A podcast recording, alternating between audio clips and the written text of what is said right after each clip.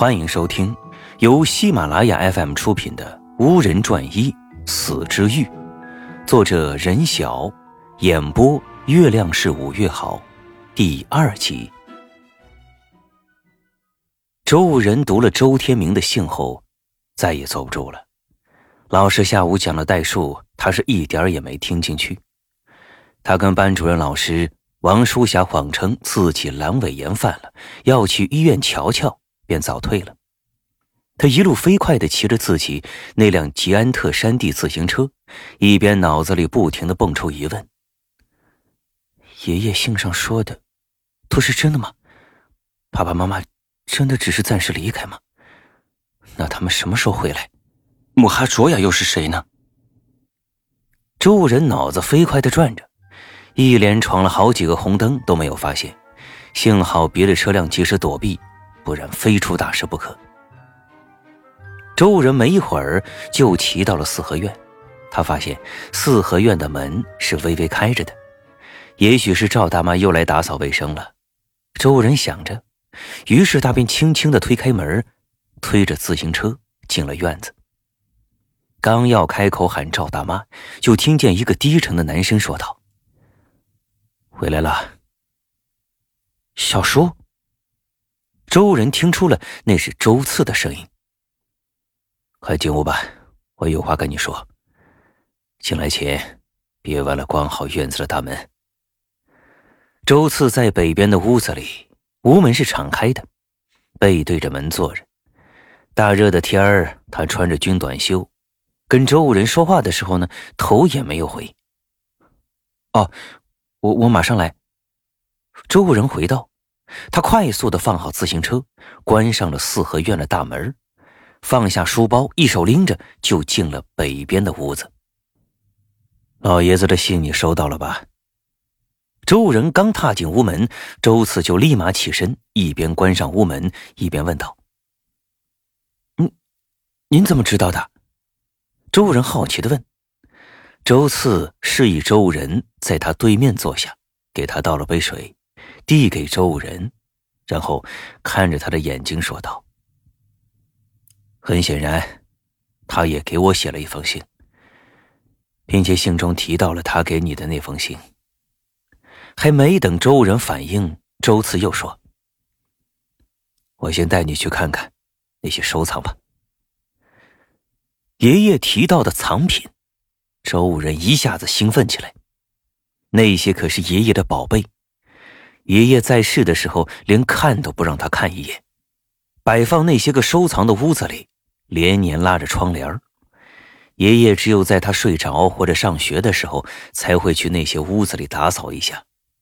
他长这么大，从来没有进过那藏品的屋子。只能偶尔透过窗帘的缝隙往里看两眼。爷爷在世的时候，他最大的愿望之一就是去看看那些屋子里究竟收藏着是一些什么样的宝贝。现在爷爷去世了，那些宝贝对他来说，绝对是弥足珍贵，因为那些都是爷爷一辈子珍藏的东西，看见他们就像看见爷爷一样。周次说完，就带着周人去了以前周老爷子住的屋子。屋子里的东西和家具摆放的位置，基本都和周天明在的时候一样。周人深吸一口气，这是再也熟悉不过的味道，一股清新的中草药味儿，就跟爷爷身上的味道一模一样。周次先叫周人坐在写字台前的椅子上。他俯身开始一点一点的搬靠墙的大衣柜，大衣柜被搬开有一米来长，只见露出的墙壁上有个小洞，刚好可以容下成年男子的一个拳头。洞是嵌在墙里的，但是里面没有穿透墙壁。周次示意周武人把手伸进去摸摸，看看有什么。周武人小心翼翼的把左手伸了进去。出乎意料的是，小洞里很光滑，并没有扎手的感觉。等等，他好像摸到了一个东西，而那个东西好像一直在躲闪他的手，并发出呲呲的警告声。“哎呦，周人猛地把手缩回来，他叫了一声，伸手一看，中指上有个小小的血窟窿，一滴血正要顺着手指流下来。周人刚要把手指放进嘴里，就被周次拦下来。想要得到一样东西，就要付出相应的代价。你把手再伸进去，摸摸那个东西。周人刚想反驳。就遇上了他叔叔严厉且坚定的眼神，他迟疑了一下，便又把手伸进了洞里。这回他的感觉不一样了，好像有什么像大个蜘蛛一样多足的东西对他的左手中指又抓又抱，然后有一个像金属一样冰冷的东西对他手指上的血窟窿拼命的吸了一口。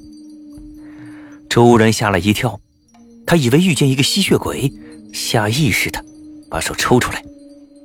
哎，不错，是周家人。一个悠悠的、尖细的声音从洞里传出来。那么，你是要去看看那些藏品喽？老头子呢？他去哪儿了？我怎么都快一个月没看见他了？他去世了。周次用平静的声音回答他：“你刚才测试的是周人，周天明的孙子。什么？他死了？怎么会呢？他是怎么死的？那周兴呢？他回来了吗？”那个尖声音突然打断周次，喊起来：“他是病死的。”周行仍然不知所踪。周次压低了声音，迅速的说道，似乎不想让周人听到。是啊，人类的寿命就是这样，一眨眼就过去了。洞里那个东西好像在回味什么。洞里是个什么东西？周人又惊奇又害怕。他咬了自己，现在又在说人话，而且他叔叔好像还认识他。周兴。难道那个东西也认识他爸爸？他想逃走，可又好奇，又似乎插不上话。我们可以去开门锁了吗？一阵沉默之后，周次平静的问道：“开锁？我永远的职责，叫那小子把手放到洞口。”周次示意周人把手伸过去。可周人显然被这场景惊呆了，愣愣的站在原地，眼睛死死的盯着洞口。周次看了看周人，随即举起周人的左手，平摊在洞口。一个银晃晃的东西一下子就跳出来，并顺着周人的胳膊往上爬。那个东西的外壳是银子做的，活像一个小乌龟的壳但是要更鼓一些。走起来极快，都看不清它到底是怎么移动的。只有当它在肩头上停下来的时候，周人才看清那个东西。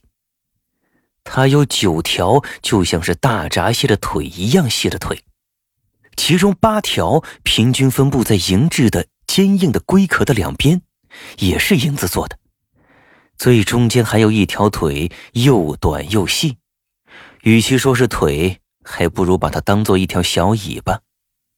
走啊，你这个笨蛋！你还在等什么呢？磨磨蹭蹭的。那个尖细的声音没好气的说。周人深吸了一口气，虽然他被眼前突如其来的状况弄得不知所措，他都不知道爷爷这个老传统还有这么个新奇的东西，但是他尽可能的让自己平静下来。他转过头去问他叔叔：“你，小叔啊，这、这、这是什么东西啊？机机器人吗？”别傻了，这是龟血妖锁，无人世家的契约锁。还没等周人反应过来，周四就拉着他去了西边的屋子。他们刚到屋子跟前，龟血妖锁就跳上了房门上上锁的地方。他把一只腿伸进锁眼里，只听“啪”的一声，锁开了。然后龟血妖索一下子就跳到了本应该是铁锁的地方。只见铁锁忽然消失了，龟血妖索占据了原本是锁的地方。快点出来！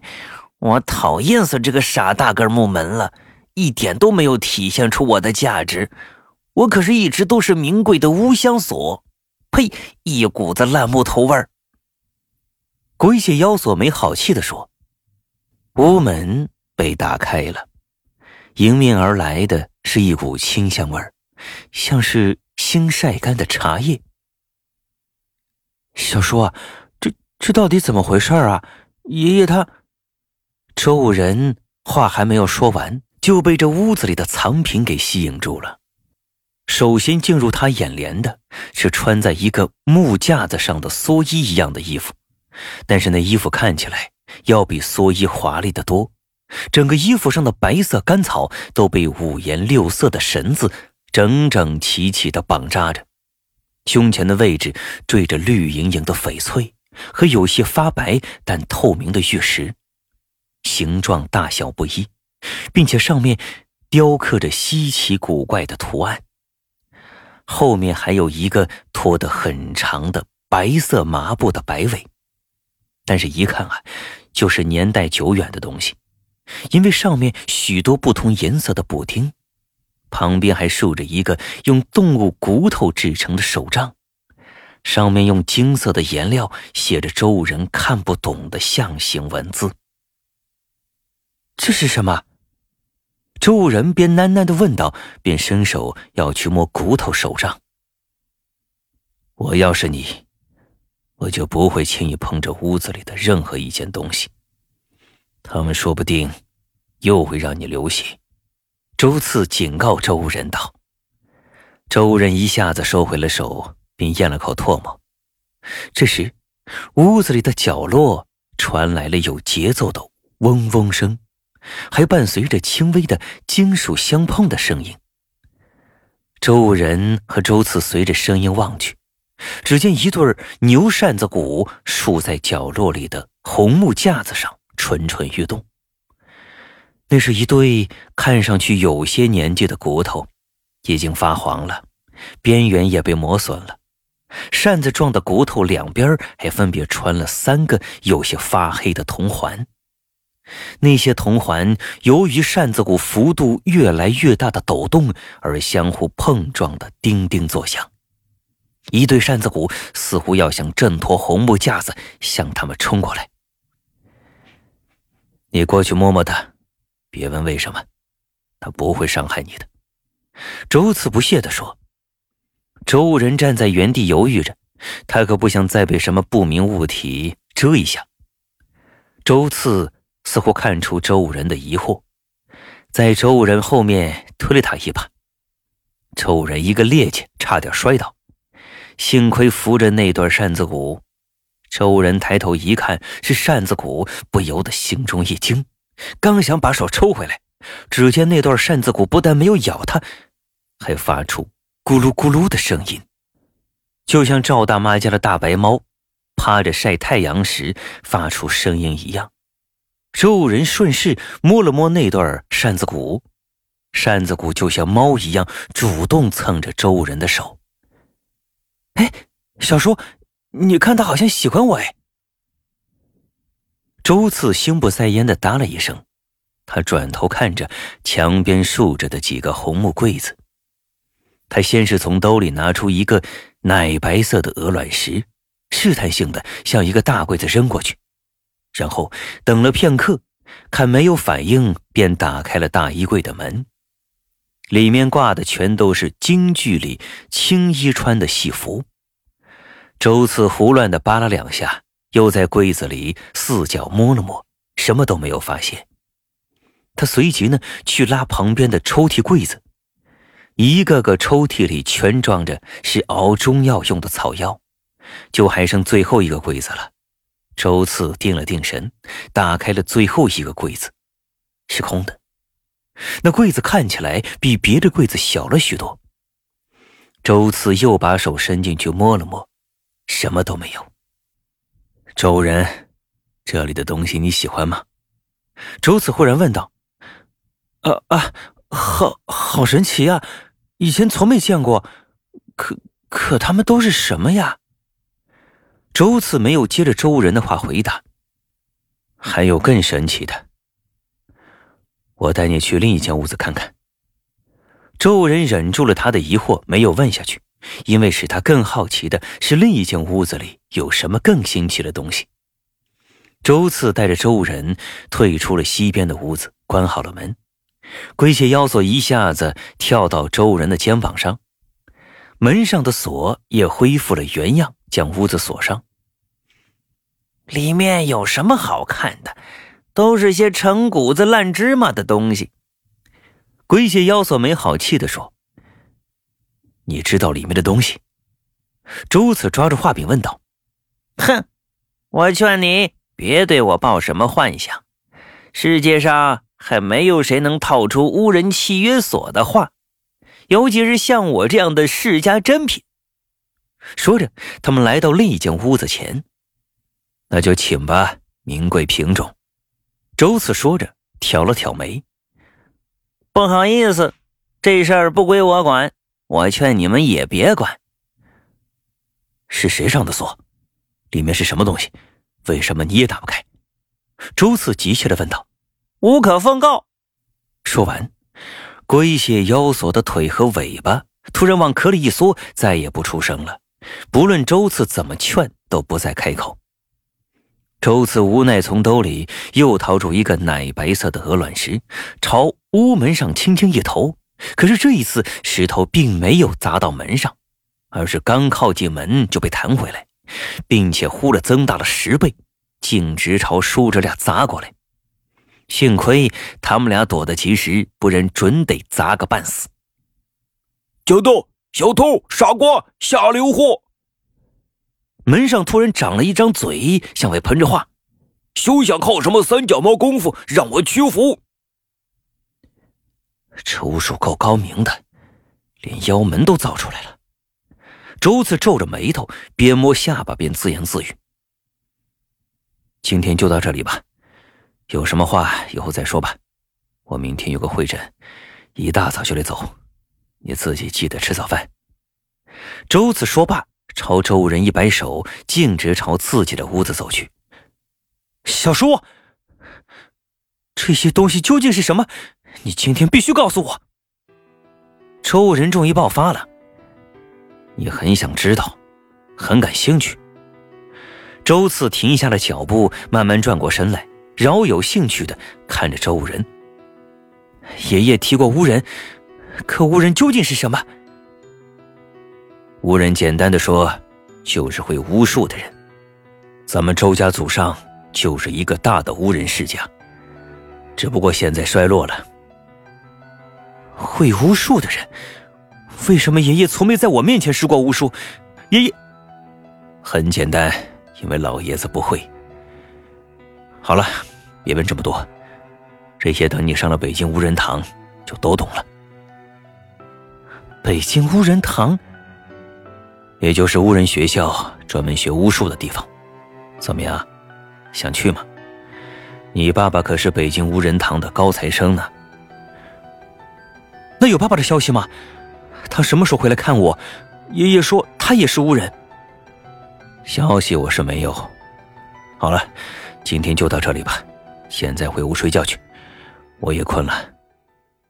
周人还想问，但是周次却一挥手，示意他回屋睡觉去。周次进屋之后，又从门后探出头来。龟蟹妖索就交给你保管，好好待他，没准儿可以派上大用场。周人愣愣的回到他的屋子里，把龟蟹妖锁往写字台上一放，便一头倒在了床上。他听着隔壁他叔叔的呼噜声，失眠了。他的问题实在是太多。他们怎么就从一个普通的小男孩变成一个会巫术的人了？爷爷为什么从来没有提过巫术的事儿？爸爸妈妈究竟去了哪儿？他看了看龟蟹妖锁，他似乎也睡着了，趴在周人的写字台上一动不动。周人时而闭着眼睛在床上辗转反侧，时而睁着眼睛，愣愣的看着天花板。他的小脑袋里像过电影一样，反复想着白天发生的事儿。很显然，他一夜没睡踏实。好不容易到了早上六点钟，随着一阵清脆的闹铃声，周人才缓缓的从床上起来。他的脑袋有些发胀，随手关了闹铃之后，他去了卫生间，对着卫生间的镜子上下打量自己。镜子里的自己留着标准男学生头，眼珠微微发黄，个子不高，嘴唇略薄，看上去就是一个平常的普通的初中二年级学生。他有好多问题，却不知从哪儿问起。周人猛地用凉水胡乱抹了好几把脸。又抬头看了看镜子里的自己，他得好好问问小叔这一切是怎么回事。周人一路小跑到周四的门前，他刚想敲门，就看见门已经开了一条小缝，顺势轻轻把门推开，屋内空无一人，周四早已经走了。周人失望的退出来，刚想关门，突然自己的睡裤兜里传来一个尖尖的。带着金属音色的声音。他早走了，早饭他给你放在厨房的桌子上。哼，周家都破落到这个地步了，竟然让我伺候一个没成屋的小孩子，耻辱，真是耻辱！周人下意识的摸摸裤兜，鼓鼓囊囊的。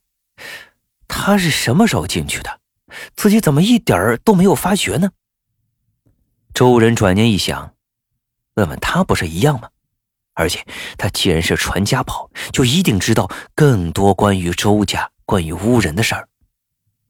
哎，那那龟龟血妖所，你能告诉我关于乌人的事情吧？周人关上门往厨房走。什么？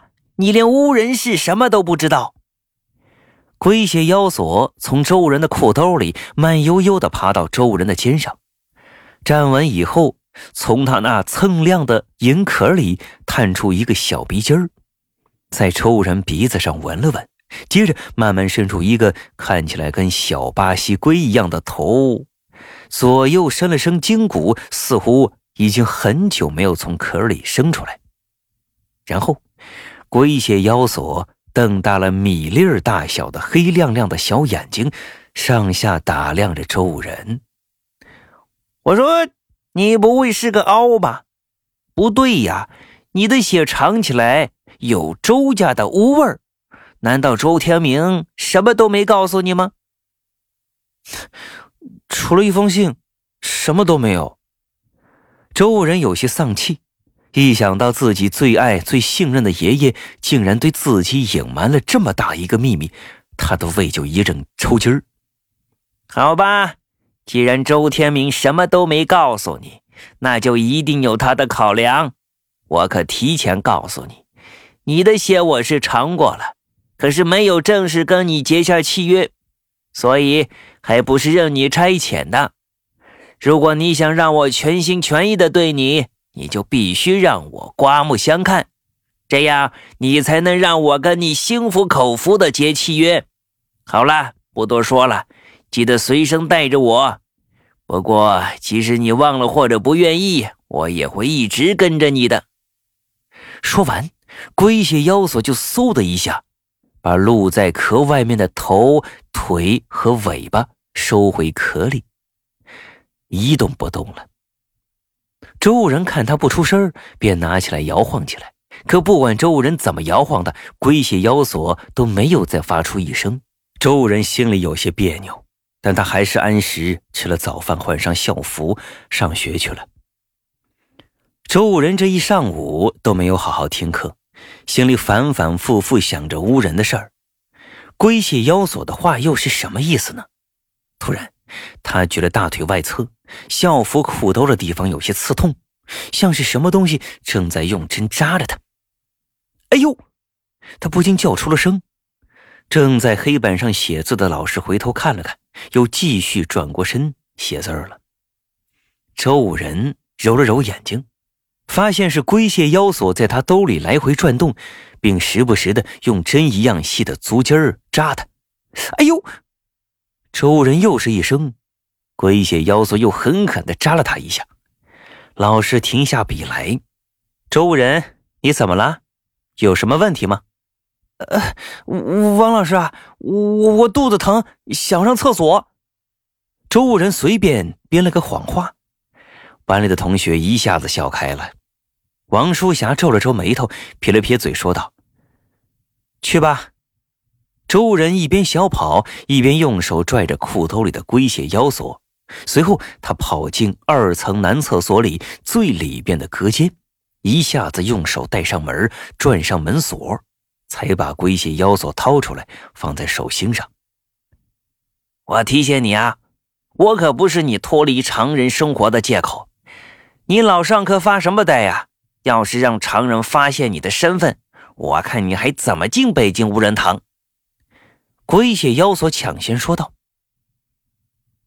常常人是什么？就是不会巫术的普通人吗？他们知道我巫人的身份会怎么样啊？无论是巫人还是巫徒，都不能轻易在常人面前使用巫术，除非是被常人拜托过的。巫人对于大多数常人是秘密的存在。拜托过的？嗯，怎么拜托啊？有人。”龟血妖索一下子又爬回周人裤兜里，一动不动了。周人在隔间仔细听了听，外面没有任何动静了。他打开隔间的门，向外张望，男厕所里空无一人，只有最靠外的隔间门是开着的。他又一个一个的查看隔间，还是没有看到一个人。这时，下课铃响了。各个班的男生们鱼贯而入，周人便趁着人多溜出去了。好不容易熬到下午放学，周人趁校乐队今天没有活动，便偷偷跑到校乐队放乐器的屋子里。他躲在放小鼓的架子背后，小心翼翼的从裤兜里掏出了龟蟹腰锁，放在手心上，又轻轻的拍了拍它。龟蟹腰锁像是伸了个懒腰，缓缓地伸出了头和腿。这还差不多。龟蟹腰锁似乎是刚睡醒。我可是长你十几倍的长辈，以后你得多尊重我。好，龟蟹妖索，你就告诉我关于巫人的事情吧。说请。尊敬的龟蟹妖索，请您赐教。周人郑重的双手把龟蟹妖索放在邻近的小架子鼓上，又向他作了一揖。好吧，看在你这么有心的份上，说个一两件事也无妨。那我就洗耳恭听。周人忙接话说道：“我其实是你父亲周兴的契约所。”只不过他不知去向以后，待由你爷爷看管。你小子要是也想和我结契约所，就得让我心服口服才行。不过现在看来，路还远着呢。那，那我爸爸也是巫人？对，你爸爸是个百年难遇的秃。真不知道你爷爷这个凹怎么生出这么一个巫力强大的秃。啊，什么是秃？什么又是凹啊？周人急切的问道：“这个秃就是巫人世家里有巫力的人，凹就是巫人世家里没有一点巫力的人。秃的巫力也分大小，常人家庭里偶尔也会出现一两个巫人，而凹是即使有巫人的血脉，也没有一点巫力的人，就像周天明一样。”对了，所有常人都没有巫力，但我只对巫人家庭里没有巫力的人叫凹。那你知道我爸爸的事情吗？我有印象以来从没见过他，他的巫力有多强啊？我看你的资质一定比你父亲差远了。咱们对话都被别人偷听这么久，难道你一点都没察觉到吗？龟蟹妖索边慢慢把身子缩回壳里，边有些失望地说：“突然，大鼓后面的门被打开，一个黑影窜了出去。周人拿起龟蟹妖索就往门外冲，他要好好看看是谁偷听他们的对话。可是周人冲到门外面，却一个人也没有发现。他又楼上楼下找了好几遍，也没有看到人。他想问问龟蟹妖索有没有看到那个人的样子，又怕再被什么人看见。于是他回班里拿了书包，准备回家去。这一回，周人多了个心眼儿，在回家的路上一直警惕着周围，他总觉得有什么人在跟着他。可是回头看看身后，一个人都没有。他猛地跑起来，在胡同里七拐八拐，最后贴着一堵墙后面。他从墙后面探出头来，后面还是一个人都没有。周人觉着，可能是自己有些紧张了。呃，周人啊，你今天没和肥猫、瘦猴一起骑车回家啊？一个在变声期的男生在周人的身后响起。周人猛地一回头，一个比普通初二男生高一头、胖一倍、留着板寸、银盘脸、粗眉毛的男孩出现在他面前。周人觉得这男生有些眼熟，却又想不起来哪里见过。看看他穿的西服，竟是和自己一模一样的育才实验中学的校服。你是？周人微微皱了皱眉头。试探的问道，还没等周人问完，那男生就迫不及待的说：“我是王宇，三班的。”周人顿时想起来，自己看见过他在学校操场上打过篮球，他好像还是三班的篮球队队长。周人刚想说话，却被男生打断了：“你的反侦查能力不高啊！我跟了你这么久，你才发现。”王宇说完，笑了笑。你为什么跟着我呀？是从什么时候开始跟踪的？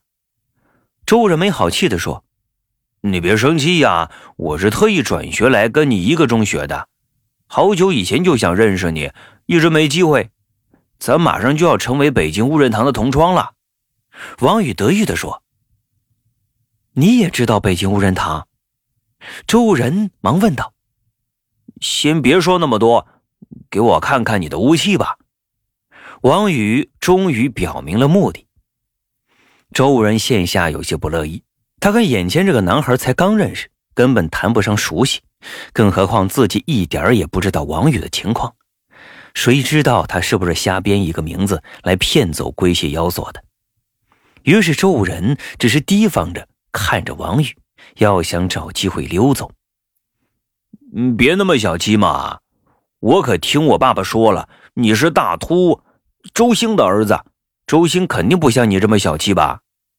王宇说着，朝周武人挑了挑眉头。很显然，他这是在用激将法。周武人听出了王宇的用意，但他更在意的是王宇竟然知道他父亲。于是，周武人迫不及待地问：“你父亲认识我父亲？”我猜大概是吧。王宇显得有些心不在焉，但又马上说：“我爸爸是个大商人，有很多人脉。”你爸爸是大秃，他们认识也不稀奇呀。说完还挺了挺胸膛。那你爸爸不是巫人？周人显得更疑惑了。我们家虽然不是巫人世家，但是跟巫人世界有很大的联系的，有许多杰出的巫人也不是巫人世家出身的。看来你什么也不懂啊。王宇似乎早就想好了怎么回答周人，而周人却被他说的一时语塞。